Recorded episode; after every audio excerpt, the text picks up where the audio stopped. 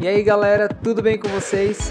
Eu sou o Vinícius Perobelli, sejam bem-vindos a mais um episódio do podcast Yes Is. E esse é o terceiro episódio da série Fui Falar de Jesus e Passei Vergonha, a série que nós convidamos uma galera para contar experiências engraçadas, inusitadas ou até micos que aconteceram na hora de falar de Jesus para alguém. E o episódio de hoje é Passando Perigo com Jesus. Quem aí já passou por algum perigo, já passou por algum perrengue ou já levou um susto na hora de compartilhar Jesus com alguém? Eu vou começar falando hoje com a Rosana, aqui da equipe da Christian Vision. Rosana, conta pra gente como que foi essa história. Então, né, vamos lá.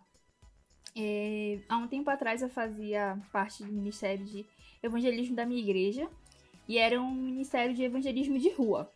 E a gente escolheu um tema, ia ser a Noite dos Times, ia ser uma noite temática para atrair mesmo os jovens, os adolescentes.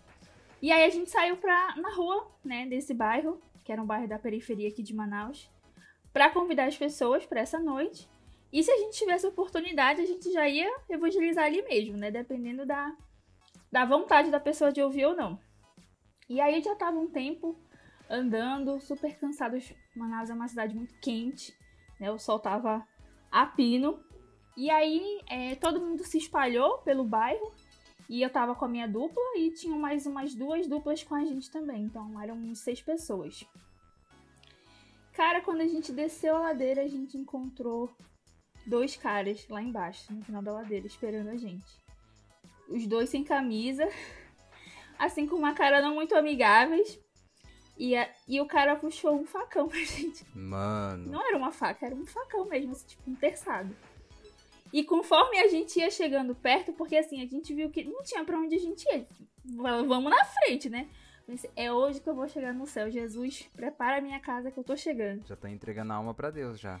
Ele pegava o terçado, o facão, e ele passava assim no asfalto, que fazia aquele tinindo assim que saía faísca. Eu falei, o que, a gente vai fazer? Fazendo testamento mentalmente já. Aí a minha dupla falou assim: calma. Virou pra gente, deixa comigo, deixa comigo. Aí ele chegou lá, e aí, meu amigo, tudo bem? Sou fulano de tal. E se apresentou. Isso aqui é minha turma, ó, a gente não quer problema, a gente já tá caindo fora. Cara, quem são vocês? O que vocês estão fazendo por aqui? Esse aqui é o meu pedaço e tal. Não, cara, a gente é crente, a gente é da igreja. Sabe aquela igreja ali na rua tal? Pois é. A gente vai fazer uma noite especial lá e beleza. E aí, esse nosso amigo, nessa minha dupla, percebeu que o cara tava, né, ele tava sem camisa, mas ele tava com a blusa no ombro. E a blusa dele era uma blusa do Flamengo. Olha aí, a deixa. Era a deixa, né? Isso daqui vai salvar você de levar uma facada que tinha tudo a ver com aquela noite temática. Ele falou, pô, cara, pode estar se não gostar de Jesus, mas de futebol eu já vi que tu gosta. Olha, essa no... hoje vai ter uma noite especial, vai ser a noite dos times, vai ser muito bacana.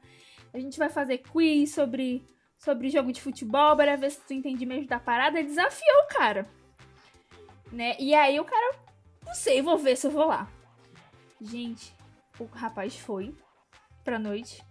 Né? Isso era. Mas ele foi com faca ou sem faca? Sem faca, aparentemente, tá né?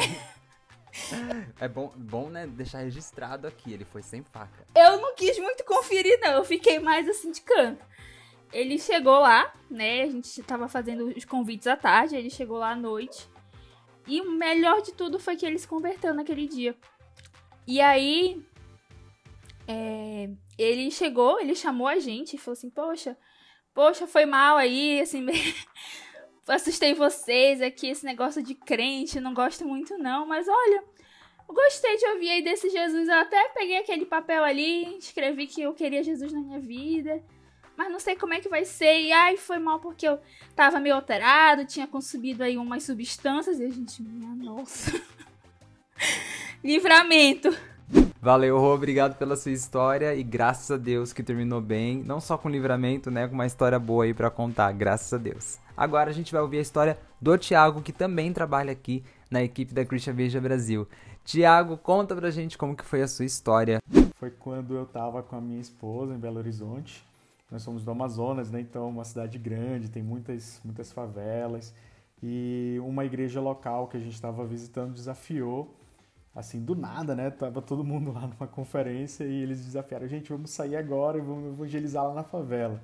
E aí, beleza, né? Todo mundo foi animado para fazer o evangelismo de rua, corpo a corpo. Só que não avisaram pra gente que era um local super perigoso, onde tem muito tráfico de drogas, muitos traficantes, é, usuários de, de, de, de crack. E aí, enquanto a gente conversava com as pessoas, falando de Jesus para elas, teve uma hora, Vini, que simplesmente a, a, os, os, traficantes começaram a falar um pro outro: olha só, o diabo louco, o diabo louco, o diabo louco, eu, caraca, meu. Nossa, sou eu, acho que eu já. Ou já entro pra casa de alguém que mora no bairro, né? Tipo, olha, finge que eu moro aqui. O que que tá acontecendo? Eu olhei pra, pra Valéria, pra minha esposa, o que que tá acontecendo? E aí, na verdade, era uma, um código que eles usavam, né, pra, pra avisar que tava chegando a polícia no local. Então, só que a gente não sabia, ninguém falou nada pra gente. Meu Deus do céu.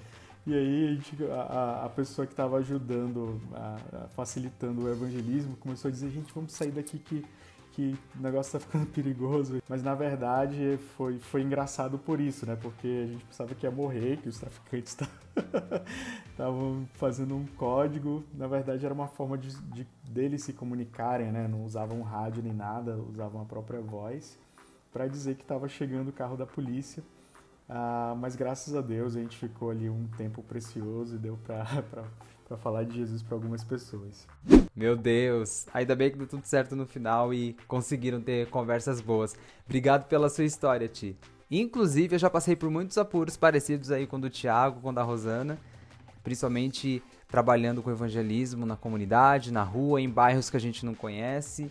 Mas eu me lembro de uma ocasião assim especial de quando eu fui apresentar uma peça de teatro, eu era adolescente ainda, uma peça de teatro numa igreja que ficava em frente uma boca de fumo.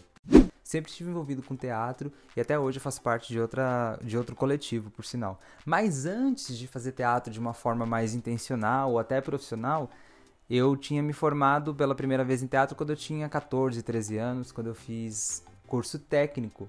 E nessa época eu comecei a fazer teatro na igreja, né? Tudo tem o seu começo. E eu lembro que tinha uma peça que a gente fez na igreja, que era uma peça muito conhecida assim no meio evangélico, acho que chamava Igreja Morta, que a gente representava várias pessoas que buscavam a igreja, só que a igreja estava dormindo e não ajudava essas pessoas, pessoas da sociedade.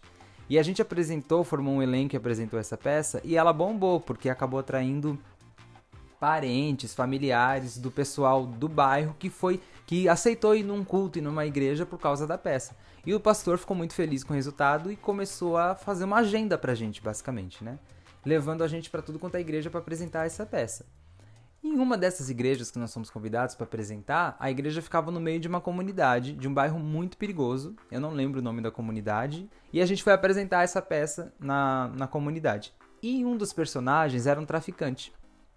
O personagem era traficante, não a pessoa era traficante. E era justamente o, o, um dos meus atores que eram mais amadores, né? Que era uma das pessoas da igreja que gostava muito de teatro e pediu para fazer parte da peça e, eu, e, eu, e o teatro na igreja era bem democrático, né? Fazia parte quem, quem queria.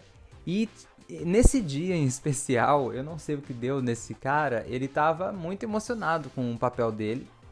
E tinha uma parte que ele falava que ele era traficante e tudo, etc e tal. Só que chegou na parte dele, ele começou a falar isso, gritar, falar isso muito alto, muito alto mesmo.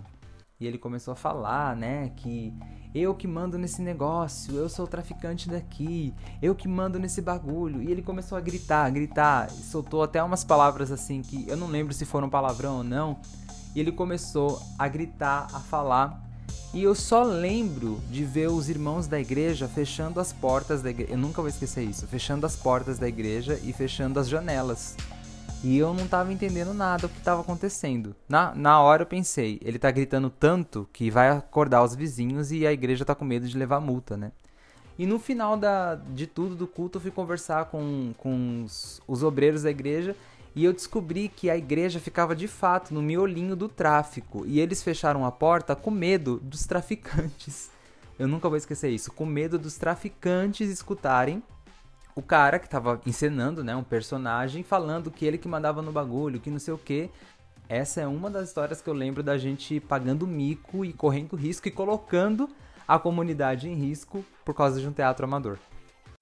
É isso aí, galera. Espero que vocês tenham gostado das histórias de hoje. E compartilhar Jesus envolve sair da nossa zona de conforto e conhecer pessoas, realidades que são completamente diferentes da nossa e descobrir que, além do nosso mundo, além da nossa igreja, além do nosso bairro e além dos nossos amigos, existem milhares de pessoas com histórias incríveis que passam por situações completamente diferentes que merecem ser conhecidas, merecem serem ouvidas e o próximo episódio a gente vai trazer aqui uma galera de outras organizações e de outras missões aqui do Brasil para eles compartilharem com a gente suas histórias de quando eles foram falar de Jesus para alguém e acabou passando vergonha. Se você quer aprender com essas pessoas, inclusive rir com elas um pouquinho, fica ligado até o nosso próximo episódio e como eu sempre digo, estude, entenda, pratica e o mais importante, viva a vida em missão. Valeu, galera!